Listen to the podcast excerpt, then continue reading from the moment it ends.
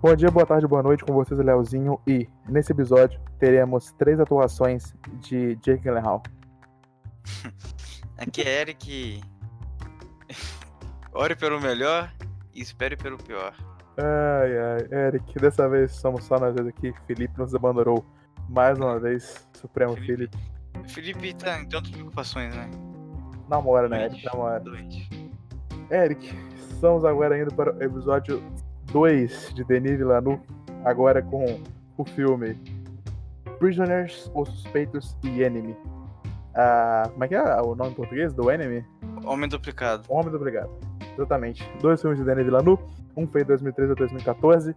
Filmes são sensacionais os dois, espero que você curta é, os nossos comentários sobre os filmes. Enfim, fique com o episódio, meu querido.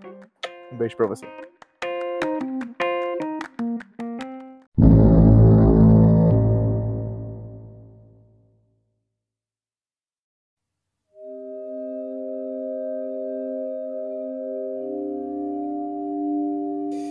Então, nós temos aí o filmezinho Os Suspeitos, né? Vamos chamar de Suspeitos mais fácil.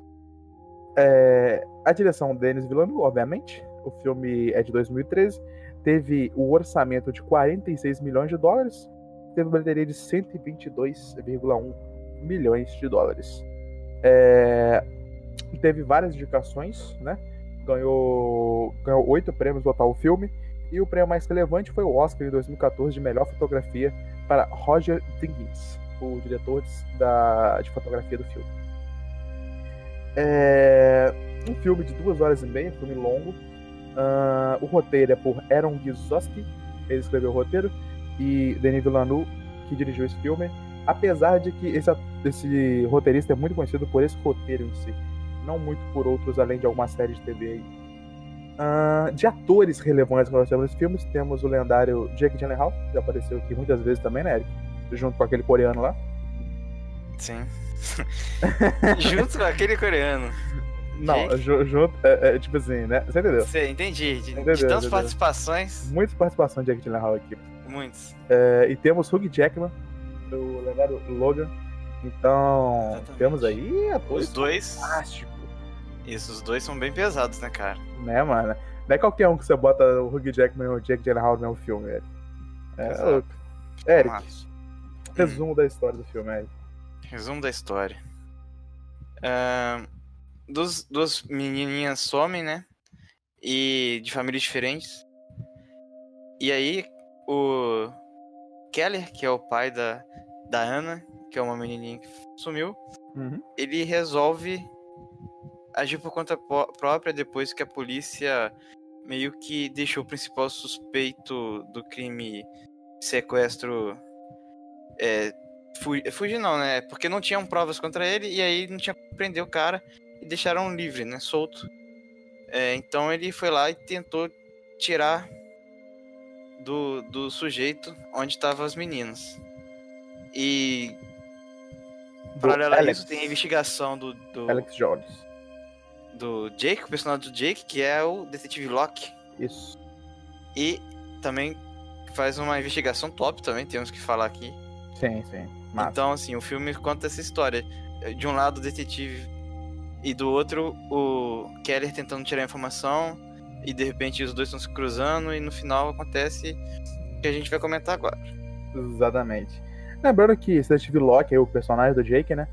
Ele é um detetive que nunca teve um caso não resolvido, Eric. Ele resolveu É, todos E os casos. continuou, continuou assim, né? Continua assim. Não manchou a carreira. Não manchou a carreira. Exatamente. É, E temos aí Hugh Jackman fazendo o papel de um cara descontrolado, que não é muito difícil pra um cara que faz Wolverine.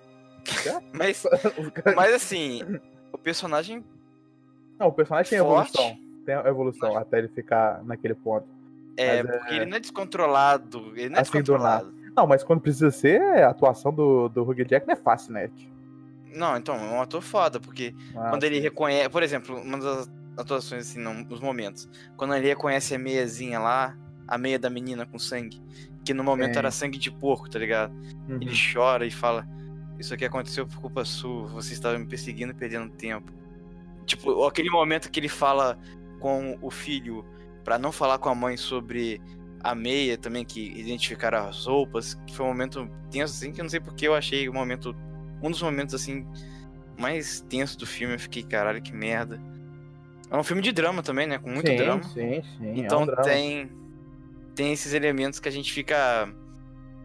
é, pensando. é, se colocando nos lugares, né? Dos, dos personagens.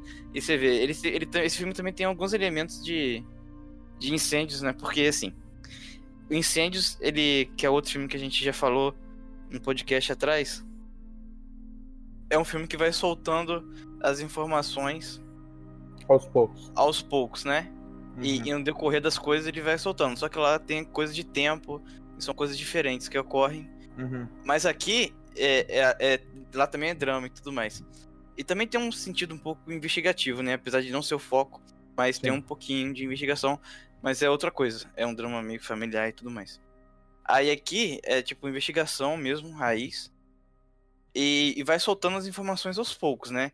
Ele meio que segura algumas coisas, depois vai soltando. Tipo, lá no início, solta aquela parada do padre que tá com o corpo embaixo do, do da casa lá. E aquele corpo fica solto no filme até você lembrar daquele. Do medalhão. do medalhão, né? Sim. A gente percebeu que o medalhão tinha negócio do, negócio que o cara tava desenhando, mas. é, Até aquele momento é uma coisa solta. Aí depois ele vai colocando as coisas, entendeu? Sim. Vai colocando, vai, aí solta um pouquinho, coloca. Então tem essas manipulações assim, de, da informação que ele vai soltando no decorrer do filme. Em comparação do Prisões com Incêndios, a parte que eu acho muito importante é que, tipo assim, esse filme é mais um filme policial, né? Porque, tipo assim, no. Sim, muito mais. muito É, mais. não, o, o principal fato que, que, eu, que eu vejo nisso é porque aqui ele te dá dicas, né? Tipo, o medalhão do cara, igual tu falou. Tem umas dicas ali que ele vai te dando ali e tal. Sim, É, sobre o que tá acontecendo. No, no Incêndios, não. No Incêndios é o filme inteiro, você não sabe de nada. Tá ligado? assim, você vai. Só É, conforme ele vai te mostrando, não tem pista no Incêndios, tá ligado? É muito Sim. difícil. a gente vai seguindo. A, a- a gente é levado. Aqui a gente Isso. pode deduzir. Sim, Né? sim, exatamente. Lá a gente é só levado, a gente vai levando as coisas na cara. E é isso que vai acontecendo. Aqui a gente pode tentar adivinhar. A gente até consegue, né? Uhum. Com as informações que ele vai soltando. Mas ele demora um pouquinho pra soltar, ele vai, né, manipulando as informações ali. Ele faz isso também em incêndios. É, Exatamente. e outra coisa, o Jake também, a atuação dele top. E você vê, uma, um dos momentos que ele. Dificilmente ele perdia a tranquilidade no filme, né? Sim. E um, o momento que ele perdeu a tranquilidade foi o momento que deu a maior merda, né? Que foi quando aquele. o, carinha se o matou. Bob Taylor. É, o Bob Taylor pegou a arma do policial e se matou. Tipo, ele perdeu o controle ali, emocional, e depois ficou revoltadíssimo, né? E, e o filme todo o cara se mantém tranquilo. Tipo, aquele interrogatório, o primeiro interrogatório que ele fez com o Alex, é, que o Alex tá em pé e o, Jay, e o, o Locke, detetive Locke tá perguntando, é, eu sei que você, você pegou elas, você queria brincar com elas, ou você, você chamou elas pra dar uma volta. Tipo, ele mantém a tonalidade de voz exatamente a mesma o tempo inteiro, cara. É impressionante. Uhum. Naquele momento ali, em todo o momento que ele fala, é a mesma tonalidade de voz. Dá até uma raiva de tão, Calma que ele tá, né? de tão calmo que ele tá naquela situação, tá ligado? Ele tá sob o controle mesmo. E o, o Alex tá lá. Sabe? Então, assim, a atuação do cara eu achei foda pra caramba. A atuação do Alex também eu achei maneiro pra caramba também. Que você fica. Mano, esse, esse moleque dá uma ra... ele dá uma raiva em você, porque ele fala aquela parada pro personagem do Hugh Jackman, né? Por Kelly. Que ele. Ah, ela- elas não choraram até eu me despedir, ou deixar elas, elas irem, né? E você Uhum. sabe que ele tem alguma coisa a ver. E assim, isso eu não fico, eu não fiquei com pena dele naqueles momentos que tava tendo tortura. Eu não fiquei. Fiquei com raiva daqueles filhos da puta. É porque o ponto do personagem dele é que o personagem dele tem mais medo da, da tia, né? Dar porrada nele, tipo, fazer as paradas com ele, do que a tia pode fazer, do que o, o, o- cara bater no trono de sete dias, Uhum. tá ligado? Ele tem muito mais medo da tia, é por isso que ele não revela nada. E, e vamos dizer, na minha opinião, essa tia aí, a Melissa Léo, que é o nome dela, né? Que faz a Holly Jones, Uhum. é, me dá até um pouco de nervoso, cara, porque.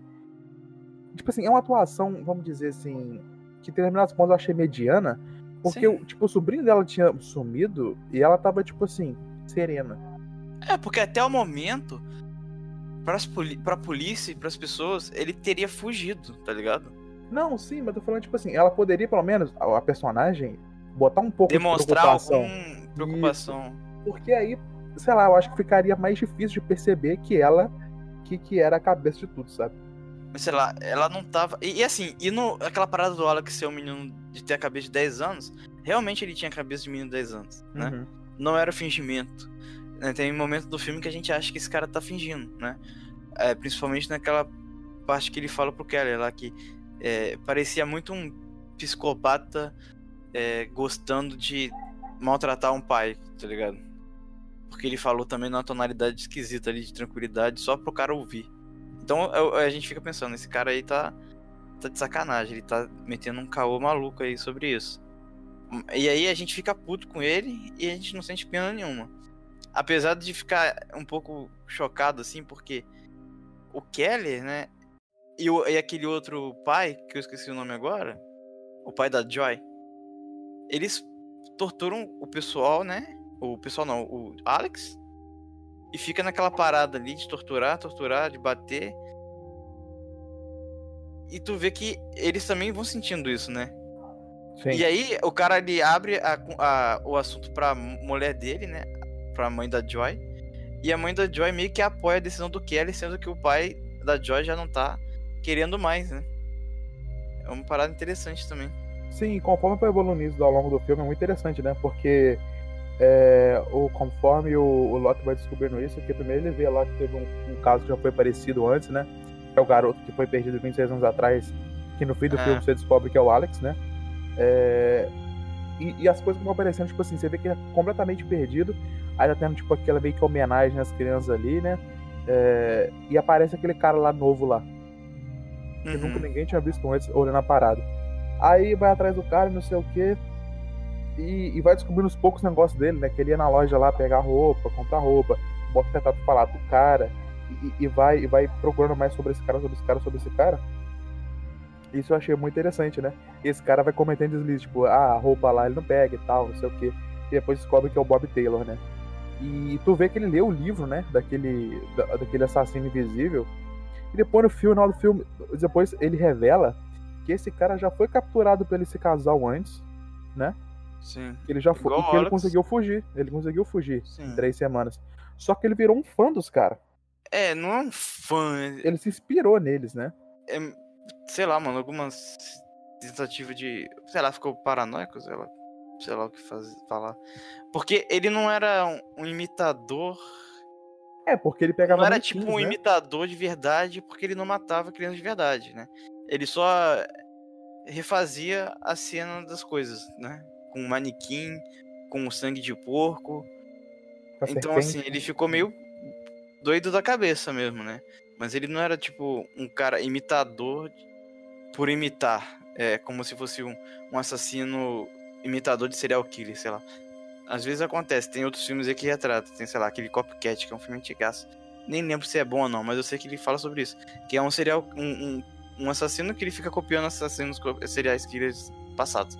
Tipo, nesse caso ele só era um, um cara, tipo, sei lá, um- uma síndrome de Estocolmo diferenciada, não sei. Sim, provavelmente. Entendeu? E, e ele se matar ali foi estranho, né? Porque foi tipo assim, ah, eu fui pego. É melhor eu morrer do que dar mais informação pra esses caras, sabe? Eu é, acho eu acho que era dele- mais. A morte dele foi mais ou menos assim, tá ligado? Não Foi foi, tipo assim, ah, né? vou me não vou me matar pra pa- nego parar de me torturar, vou me matar pra eu não dar mais informação e foder mais o esquema, né? Cara.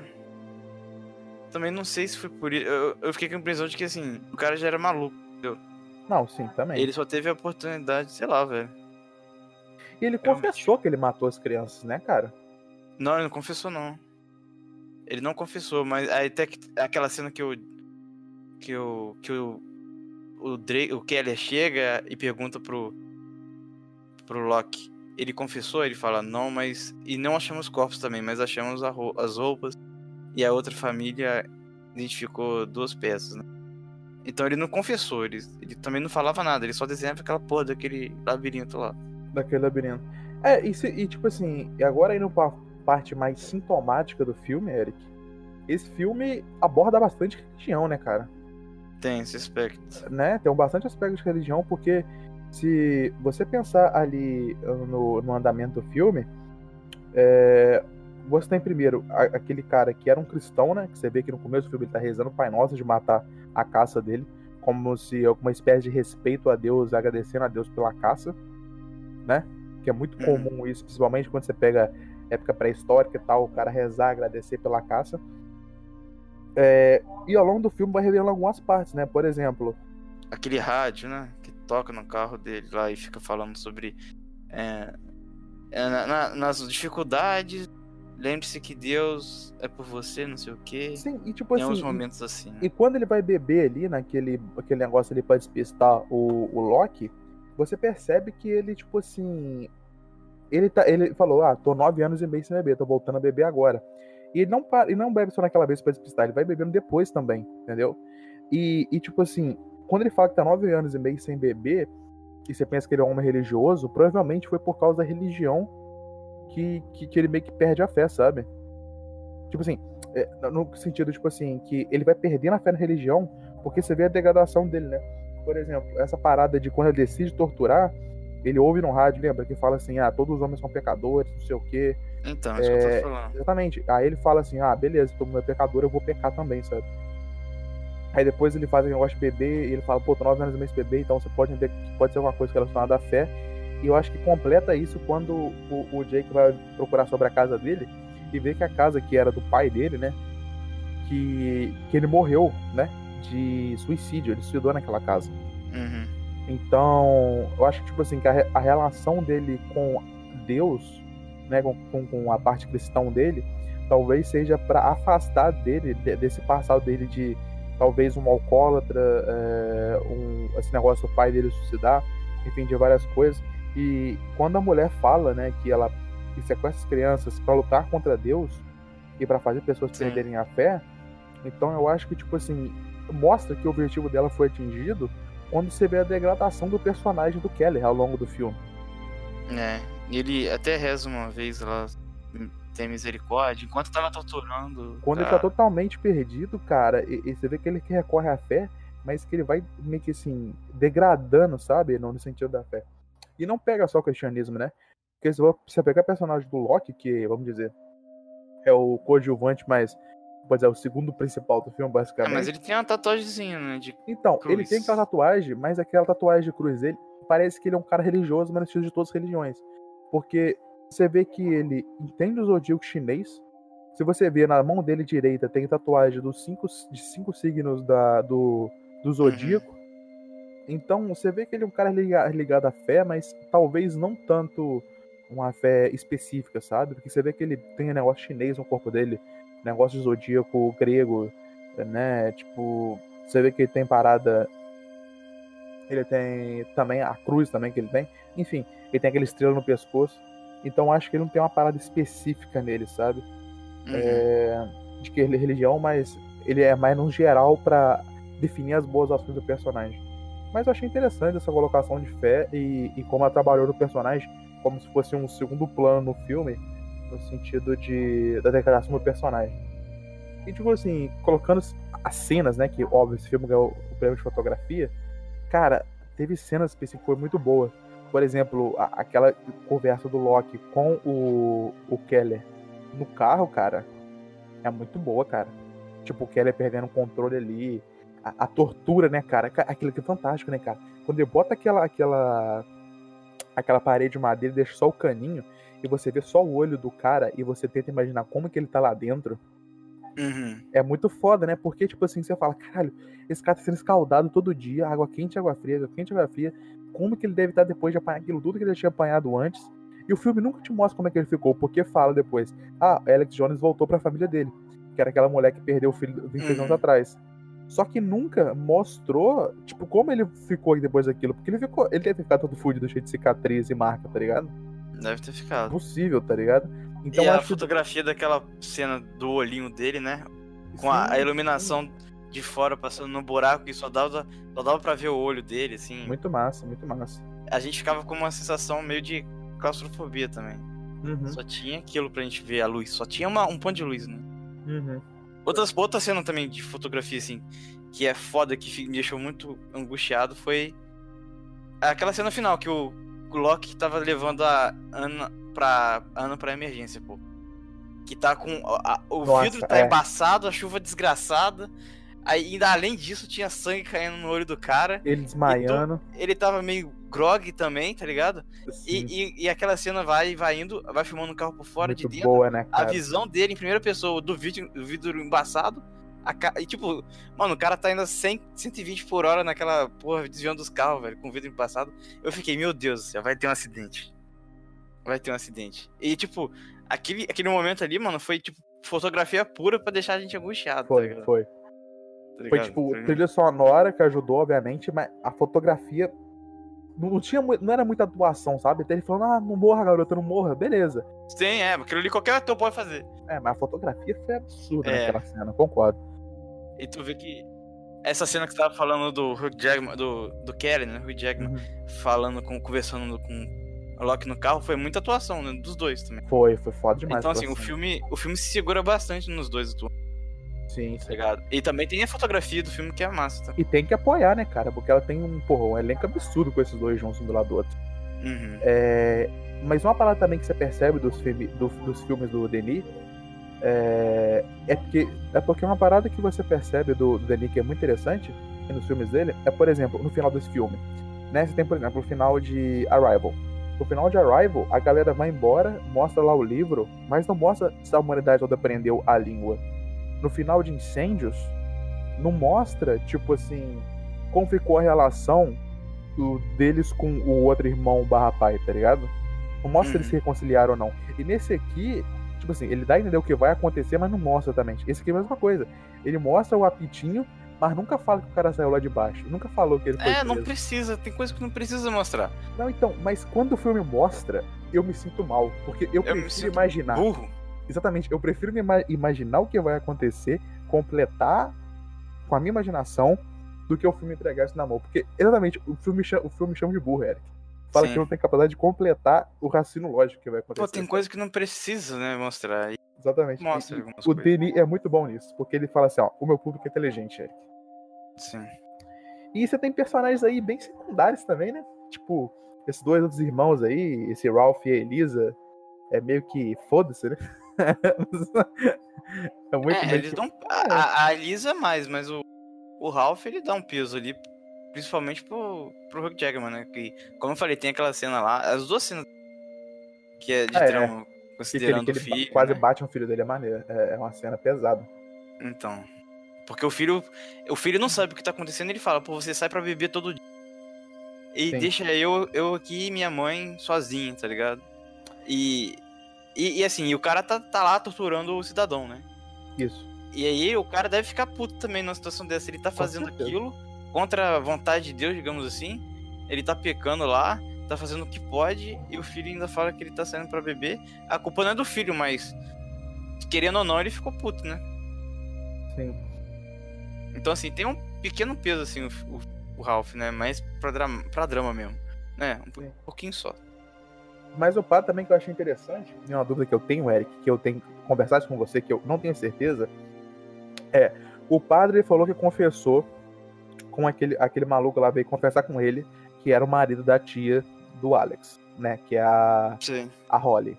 Beleza, mas o ponto é, ele foi se confessar com o padre, o padre foi e amarrou ele e deixou ele morrer, ou ele meio que quis se redimir dos pecados e, se ama- e pediu pro padre amarrar ele? Não, eu acho que o padre que amarrou ele. Por vontade própria do padre.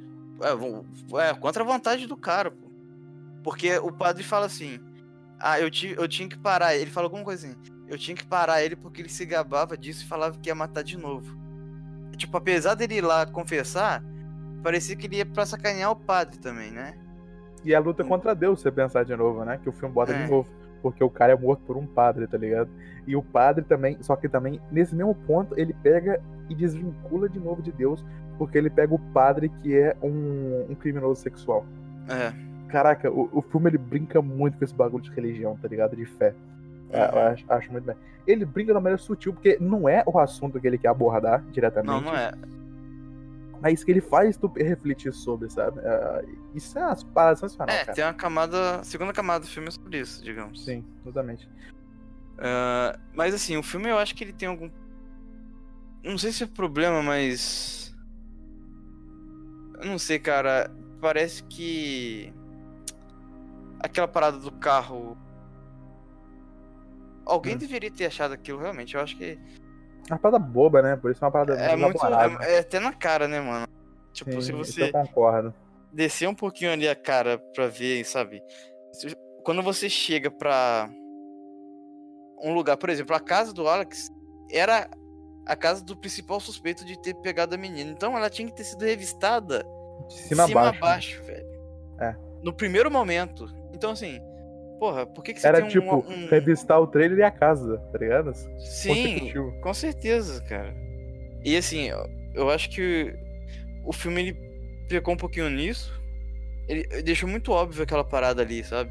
De repente, se fosse lá pra trás, sabe, no fundo do quintal, longe da, da casa, assim, acho que ficaria mais crível essa parada do carro Sim, ali. sim. E tipo assim, é porque, é porque ele vendeu pra gente a ideia de um labirinto, né? Não, tá um labirinto, tá um labirinto. E do nada, debaixo do carro.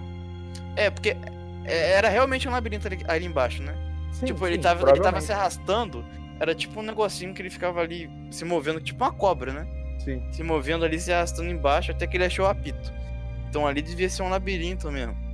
Mas eu só acho que ali era muito na cara, velho. Se você pegar uma situação real, a casa do Alex deveria ter sido revistada de cima a baixo. É uma entrada muito idiota, né, cara? É, outra coisa assim que eu não gostei pontual assim foi quando a ce- a cena final você tem o o Loki batendo na porta e chamando e assim a, a moça não escuta. Eu achei que ela estaria lá mais pra trás pra ela não ouvir, mas no final ela tava bem perto, cara.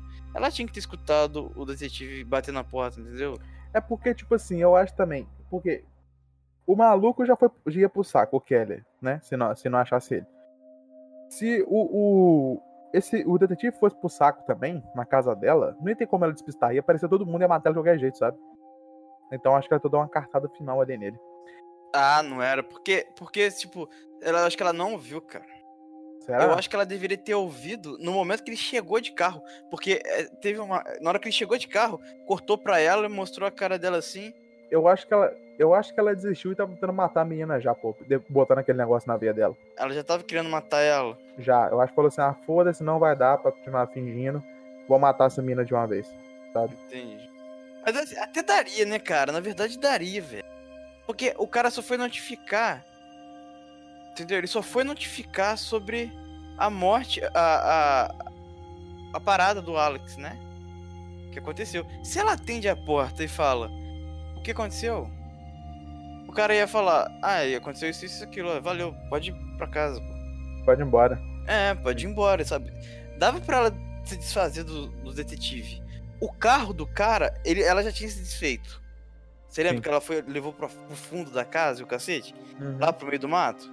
Então, assim, não tinha pistas sobre o Keller ter ido pra lá. E ele, ela conseguiria, eu acho que ela não viu mesmo. Sinceramente, eu acho que ela não viu, cara. Enfim, eu achei que isso deveria ter sido mais claro, assim. E foi uma coisa meio estranha. Bobo. É. Tem um ponto aqui, Eric, que eu acho que talvez seja uma ideia de, do Denis Villeneuve, ou talvez seja só um ponto qualquer na trama. Mas o que, que você achou dele botar essa família, vamos dizer, branca, né? Tem uma família branca e família com todo mundo negro.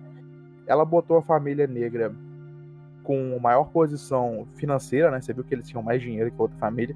Não tinha tanta dificuldade financeira assim, ou pelo menos não aparentava ter. E, e vamos dizer, eles de alguma maneira serem mais controlados e parecer ter menos, menos problemas familiar do que a outra família. Você, você percebeu isso?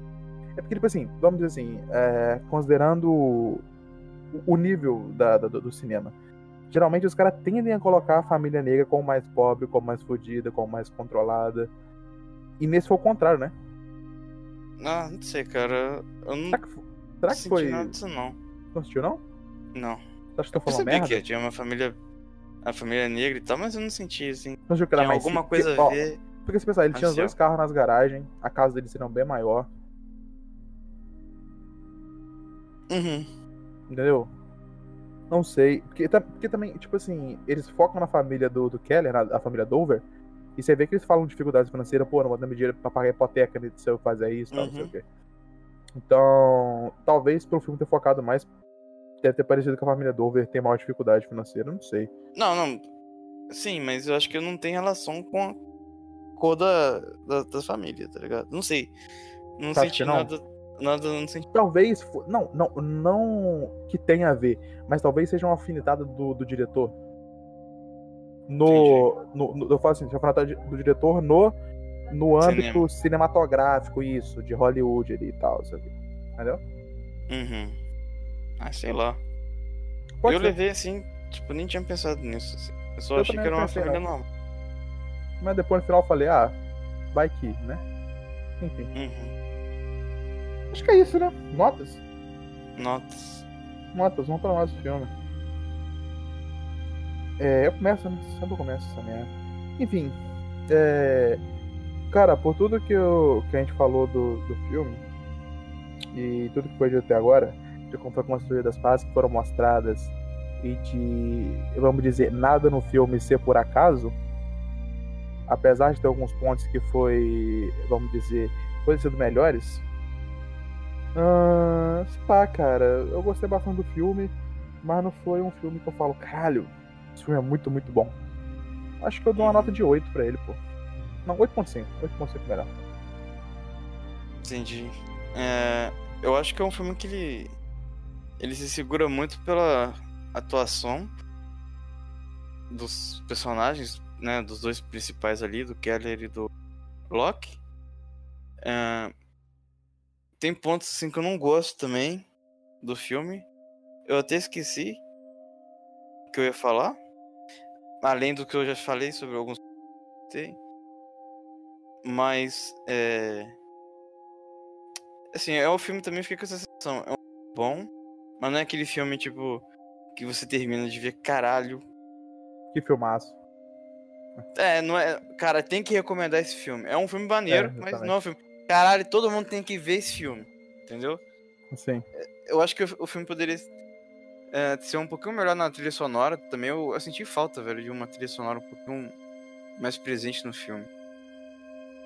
É, é, e por ele se segurar muito na atuação, a história não é algo tão assim. surpreendente, né? Não é assim que a gente. A gente vai montando a história ali, a gente vai vendo, né, o que aconteceu e tal. Não é uma parada assim que você. Puta que pariu, como é que eu não pensei nisso antes? Eu acho que a história do filme ela é um é mediana, na verdade, cara. O que torna o filme mais legal do que ele poderia ser é a direção mesmo, a fotografia e os atores, entendeu? O que eu quero dizer? Uhum. É, então, assim, o roteiro é, é legal, mas a parada da atuação e dos atores da, e da, da fotografia é legal, da direção do Denis Villeneuve também, que é foda. Então, é por isso que o filme, sei lá, nota. Nota 8 pro filme. Certo.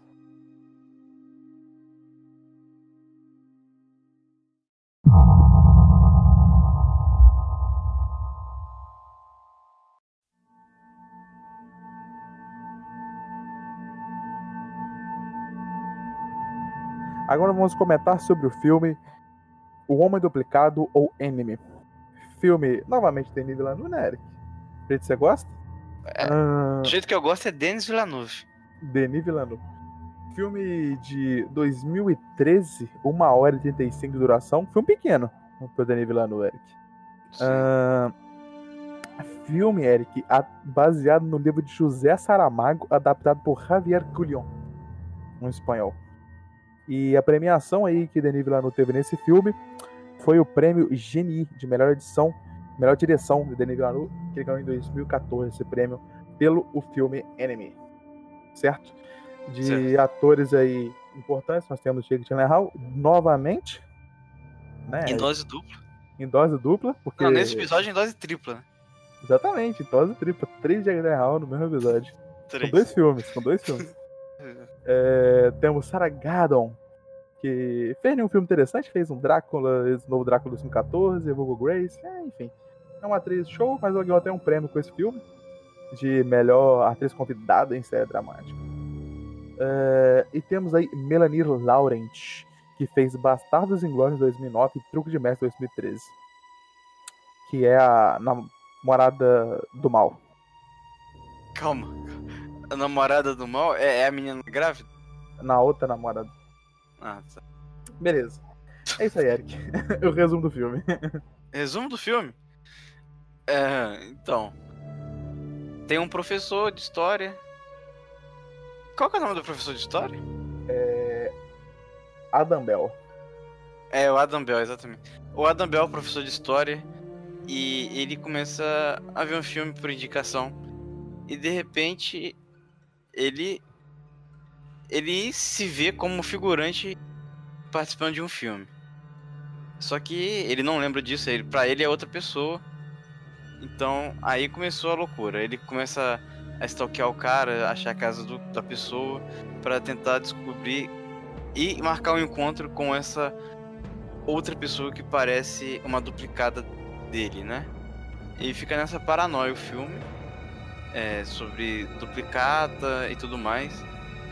É, no decorrer do filme a gente vê que é sobre personalidade dupla, né? Dupla personalidade. Uma não conhece a outra, que geralmente é o que acontece, né? Na realidade, quando existe essa, esse problema. É, elas podem até se comunicar entre si, mas nem todos os casos acontece isso. Sabia, Leozinho, que tem, tem personalidade, tem casos, né? Por aí que as personalidades trocam e-mail. É e-mail. Sério? Sério. Então, assim. É, o filme trata sobre isso, né? Na verdade, não é uma duplicata, e sim questão de dupla personalidade, né? Entendi. Resumido é isso. É isso aí.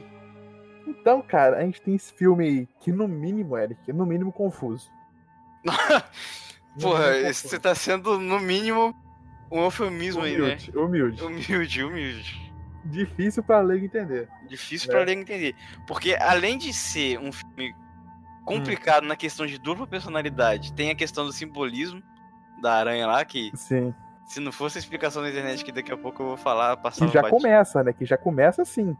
Começa um Começa na loucura. Todo mundo sentado em círculo, o personagem principal vidrado, chega uma bandeja de ouro colocada em cima de um palco tira ali a bandeja, o, o pó da bandeja, tem uma aranha e chega uma mulher nua com um tamanco em cima da aranha. Isso aí já é absurdo, Eric. Isso aí quebra qualquer expectativa é, aí... que vai ser um negócio. O filme, então, essa cena inicial, depois a gente a gente pensa que ela não o filme com certeza não é sequencial na questão de tempo, não é linear, né? Porque não faz sentido.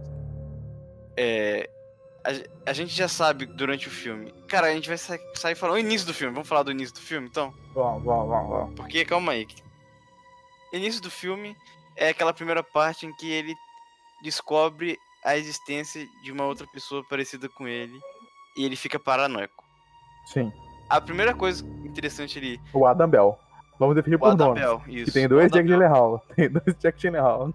Isso, o Andabel é as coisas mais legais assim primeira parte, eu acho que são essa paranoia que ele fica, é interessante. Uhum. É, e também a questão dos monólogos, a questão de professor, né? Uhum. Que fala sobre o filme também, fala sobre ele, né? Que nem que você estava falando. Quando ele cita Hegel, é, Hegel, Hegel, Hegel. Hegel e, é, e Marx. E Marx, né? Karl Marx lá. Ele fala que Hegel falou que o evento se repete duas vezes na humanidade, um evento. Aí Marx complementava. Apenas a primeira é original, a segunda é uma farsa. Ou seja, a gente pode falar, né, sobre a, a dupla personalidade, né? Sim. Que, eu, pelo que deu a entender, que a original seria a do professor. E ele quis dar uma de ator, como a mãe dele falou, né? Então, mas isso aí dá pra entender só na, no final, na terceira parte do filme, é, né? Depois o confronto dos dois.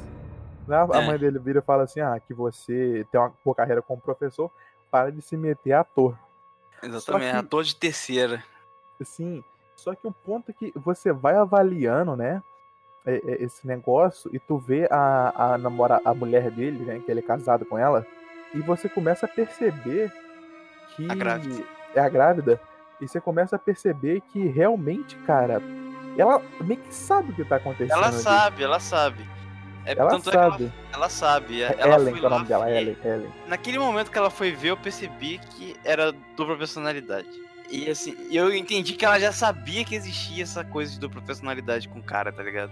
É, mas sabe o que eu achei estranho? Porque ela meio que aceita que ele que ele tá como ator e do nada ela olha ele na faculdade e acha estranho, sabe? Aham, Você percebeu isso? percebi. Mas por que que ela achou isso? Eu acho que é.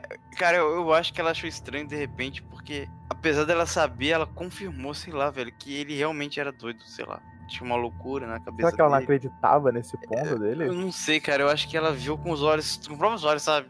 Tipo, ela sentou do lado do cara Ele não sabia quem ela era. e não sabia quem ela era, conversou como se fosse uma pessoa normal e saiu andando, dando risada, entendeu? É louco, né? Mas, tipo assim, essa parada de uma, uma personagem conhecer a outra é muito interessante, né, cara? Porque. E, e o, fi- e o filme te engana o tempo todo, né, cara? Quando você fala, não, é dupla personalidade, certeza. A mulher tá me provando isso, não sei o que tá provando isso.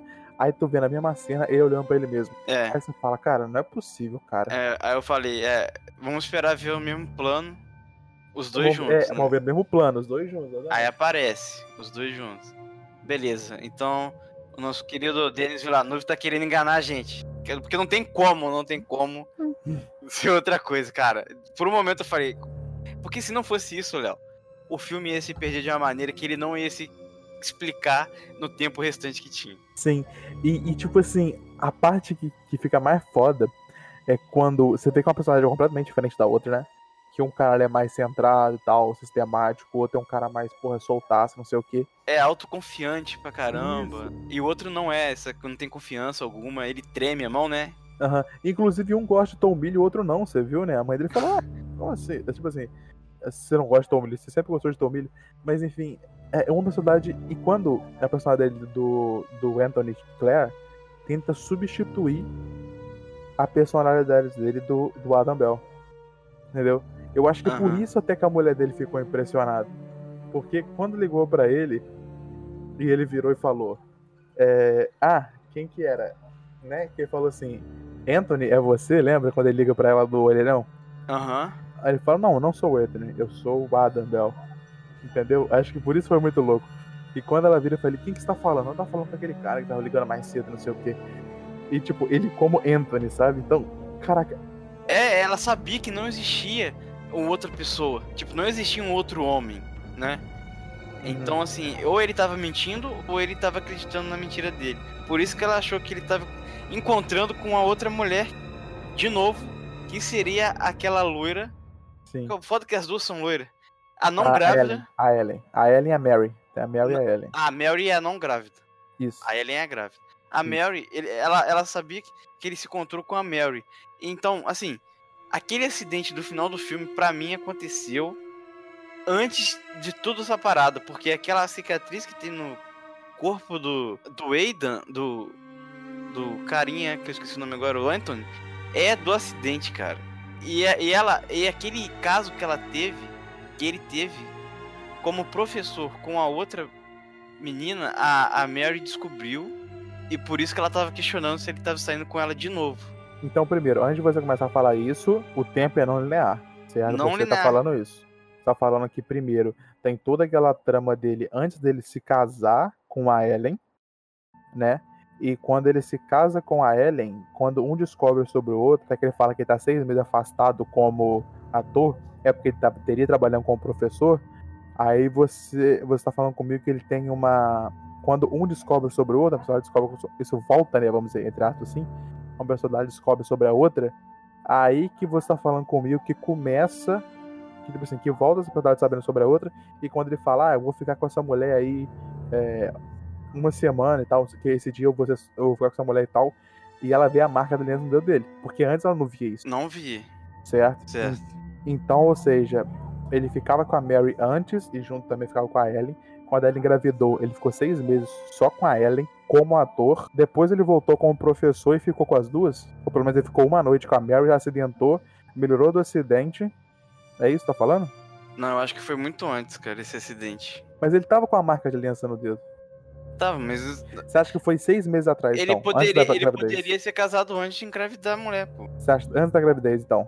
Isso. Eu acho que Entendi. pode ter sido antes da gravidez, entendeu? Entendi. E assim, aquele, porque ele não teria como, como se recuperar em tão pouco tempo aquela cicatriz do acidente, porque assim, aquilo ali, mano, se fosse o final do filme, o personagem morreria, mas ele não morreu. Aquilo acontece antes de tudo, sabe? É, e eu vi poucas pessoas comentando sobre a linearidade do tempo ali, né? Porque é completamente difusa essa linearidade do tempo. Mas Eu acho que é muito não linear esse filme, cara, porque assim, acho. Porque você tem ainda a, a, prova certa disso é que o filme mostra duas pessoas iguais em lugares diferentes como se fossem ao mesmo tempo. E isso não tem como acontecer, sabe? Porque mostrava o Anthony, o Anthony, ele tinha saído com a Mary naquela parte que ele falou, ó, você transou com a minha mulher, então me dá a chave do seu carro. Aí ele sai. Aí corta, aí a câmera muda e tá o o Aidan lá sentado na, no sofazinho, aí ele levanta e ele vai até a casa do Anthony. Então, assim, o filme passa a impressão que as coisas acontecem ao mesmo tempo, mas não tem como, porque são a mesma pessoa, sabe? E, e- e é mais impressionante ainda que o Adam, no final, ele pega a noção da própria. Da própria do personalidade dele. É, ele pega, eu acho que pega. Ele pega a noção. E por isso que ele chora, porque ele sabe que ele traiu a mulher dele, É, ele mesmo sabendo que ele gosta dela. mais. É. né? E agora, Eric, uma coisa que você vai ter que explicar pra mim. Você falou que viu outras pessoas explicando, viu explicar sobre isso do próprio diretor e quero que você explique, Eric. Qual que é o lance da aranha nesse filme? Que a gente tem três cenas, né? A gente tem o começo do, do, do Adam pisando na aranha, né? Do Adam não, tem uma mulher é, stripper pisando nua com tamanco na aranha. Você tem lá naquele, naquele clube de sexo. Você tem logo depois ele encontrar a mãe dele uma aranha gigante andando pela cidade. E a última cena do filme, aonde que ele pega a chave do clube sexo de novo, que chega a nova chave pra ele, pra ele ser convidado, e ele vai no quarto e tem uma aranha com medo dele, gigante no quarto, no lugar da mulher dele. Que que isso.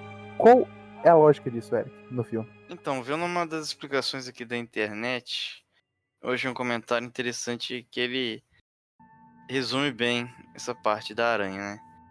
É, que diz que é uma metáfora de como Aidan vê as mulheres.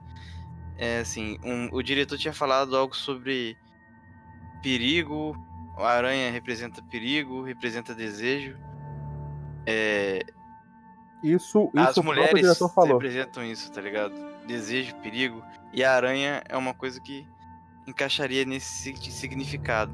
E ele vê é, a aranha, por exemplo, a aranha gigante andando na cidade, é como ele vê a mãe dele, é, que é uma forma ditatorial de controlar a sua vida, induzindo ele a viver a vida de como. é, a vida com a sua esposa e criar seu filho, né? É, essas metáforas têm a ver com o início do filme, onde num clube de sexo ele vê uma stripper pisando numa aranha. Esse fato de pisar em uma aranha é o que ele faz com sua esposa, sendo infiel e vivendo a vida até certo momento desconhecida por ela. O filme é um eterno conflito pessoal, por isso nome Enemy. Ah, é, porém, no final ele abre o pacote da chave, né? E encontra outra chave lá para entrar no clube do sexo. né? Neste momento a tentação dele volta para ser infiel, questão de ser infiel, e ele até pergunta se a mulher tinha planos para sair à noite e fica claro a, a intenção dele de ir para esse clube, que vo- ele voltaria a ser infiel, né? É, quando a mulher dele não responde, ele entra no quarto e, e mostra a cena bizarra, que é a cena da aranha gigante com medo dele, né, recuada. É, pois a aranha tem tipo medo de ser pisada, né? É, porque é naquele sentido da mulher pisando na aranha. É como se ele, o fato dele ser infiel, dele trair a mulher, é como se ele pisasse na mulher. Mas a mulher também é uma forma como ele vê a aranha como uma mulher, entendeu? Então por isso que ele vê a aranha com medo, entendeu? É como a mente dele criou aquela situação. Ele sabia que ia ser infiel de novo, ele sabia que ia deixar ela magoada, ele ia pisar na mulher de novo. Então a aranha, na cabeça dele, ficou com medo disso tudo acontecer de novo. A Eren não sabia de nada, mas é a projeção do que ele tinha. É, que a Ellen iria sentir, tá ligado? Aí foi esse medo da aranha de ser pisada. É uma, é uma explicação ma maneira aqui do cara aqui que eu vi na internet. Muito É, bom. E ele tem essa tentação de ser infiel de novo, né? E é como um vício interminável sobre essa parada aí. Que fala sobre autocontrole, né? E Então a Aranha questão. fala sobre o controle do cara, sobre a personalidade dele e sobre as fraquezas dele, o medo que ele Não, a aranha, é, a aranha fala mais sobre como ele vê as mulheres, né? A aranha, Entendi. como ele, ele. A representação da aranha é a mulher na vida dele, tá ligado? Entendi. Basicamente isso. E aí, por isso que a cena da aranha na cidade gigante lá, eu acho que acontece depois que a mãe dele aparece. E ela até fala: você devia seguir essa outra profissão aqui, parar com essa paradinha de ser ator, não sei o quê. Então, tipo, isso era uma forma da mãe manipular a vida dele. De repente, a mãe era muito controladora. E aí mostra essa aranha extremamente gigante andando sobre a cidade. Aí tem essa parte da mulher no final se transformando numa aranha com medo, né? É como ele tá vendo a mulher na vida dele, tá ligado? Difícil, hein, cara? Difícil a interpretação. Difícil. Mas, mas interessante, interessante. É, uma das é, coisas, é uma né? parada interessante sobre o filme. É, tem outras é. paradas aqui também, outros negócios Comum. de complexo de Édipo. Co- comum a, a, Denis, a Denis Villeneuve, já que esse cara, sempre quando acaba o filme, ele deixa o filme aberto. Nesse filme não foi diferente. Tem incêndios também que é assim, você tem Arrival que é assim, você tem o, o Prisoners que é assim. Ele deixa sempre o final meio que pra você deduzir o que vai acontecer no final. E só que nesse era difícil deduzir o que ia acontecer, Eric. Sim, nos outros é mais fácil, assim, tipo, é uma coisa mais lógica. No outro ele não queria chamar a gente idiota. Esse ele falou assim, ó, você vai pensar, maluco. Vai pensar pra caralho. voltando aqui pra atuação, muito boa atuação de, do Diego de Hall, porque lembra muito Dona Darko, velho. Essa cara dele de perdido, de. Não, mas lembra mesmo, cara. Essa cara dele, Sim. tipo assim, olhando pro nada, assim, todo perdido, meio que, caralho, o que tá acontecendo? É, olhar vazio, né, cara? É, ele é muito bom com esse olhar vazio. Ele faz um bom olhar de um, de um cara. Eu achei a atuação dele maneira. porque A gente sabia quem era quem através também da postura, né? Não era só é, por causa das roupas, tipo a postura de autoconfiança que o outro tinha. A gente via que ele, assim, quando tava no, no Ethan, ele ficava com a cabeça um pouquinho mais baixa, assim. E sem contar também que o penteado era um pouquinho diferente, era meio aquele boi lambeu, tá ligado? Uhum. E com o Anthony, ele tava sempre mais ereto, assim, com a curva, com a coluna mais ereta, um uma parada mais autoconfiante e o cabelo mais despojado e tudo mais. Então, é, na atuação, assim, corporal, dava pra perceber quem era quem, mesmo depois que eles trocaram de roupa, tá ligado? Então a fotografia desse filme também, Eric, é muito bonita, né, cara? Esse amarelo que tem presente no filme inteiro. É, Qual, qual é o significado desse amarelo, Eric? Você é um cara das cores. Então, cara, eu tava vendo aqui. Tava vendo, né? Tava vendo. assim. Psicologia das cores. mano. É, na, da psicologia das cores e tinha outra interpretação aqui. Que a, a, a parada da psicologia das cores que eu sempre fico vendo é que o amarelo ela também tem uma, uma cor sobre loucura. Indicar Uhum. loucura, tá ligado? Esse filme é uma loucura doida, né? O cara é maluco, a verdade é essa.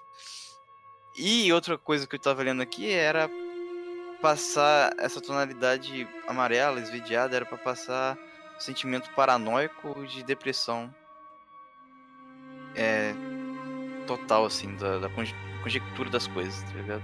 É isso aí, cara. É, é um filme interessante. Achei um filme divertido. É, Me deixou um pouco em choque. Mas depois que você entendeu tudo sobre o filme, achei interessante. Enfim, vamos para a nota. Vamos para nada então, que eu dou uma uma voltada assim nas coisas. Cara, voltando aí, Eric, pra José Saramago, que você não sabe quem é. Sou português, mas de Portugal. É, teve esse livro dele aí. É... Caraca, até esqueci o nome do, filme, do livro. Não sei exatamente o nome do livro, mas eu acho que não é anime, não. Mas enfim. O ponto é, é, que ele escreveu esse livro dele em 2002, pouco antes do falecimento dele em 2010.